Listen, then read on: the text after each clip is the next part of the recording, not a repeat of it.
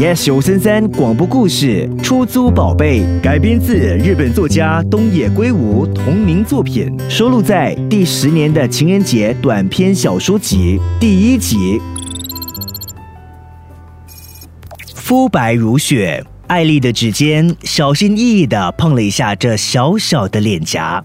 哇，好像棉花糖一样，这真的是人工皮肤？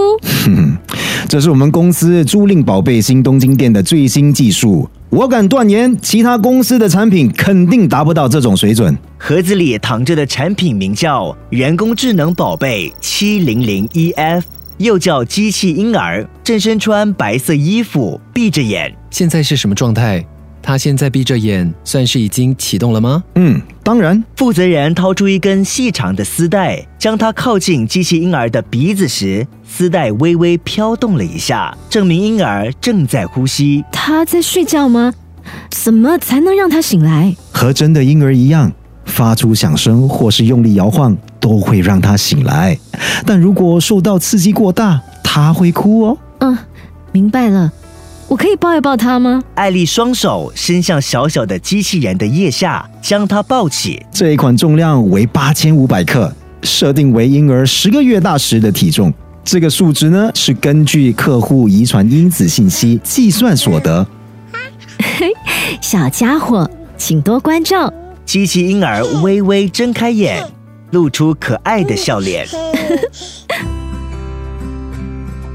艾丽原本还在犯愁今年夏天的长假要怎么过。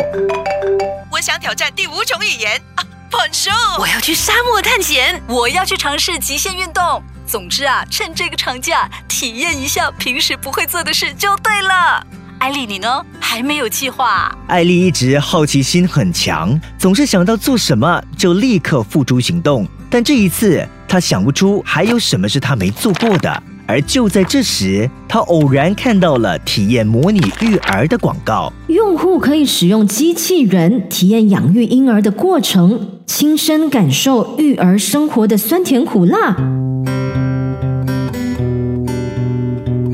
Yes 九三三广播故事《出租宝贝》改编自日本作家东野圭吾同名作品，收录在第十年的情人节短篇小说集第一集。佳慧饰演艾丽，Henry 饰演阿周，Alfred 饰演租赁店负责人，昆华旁述，玫瑰佳慧制作。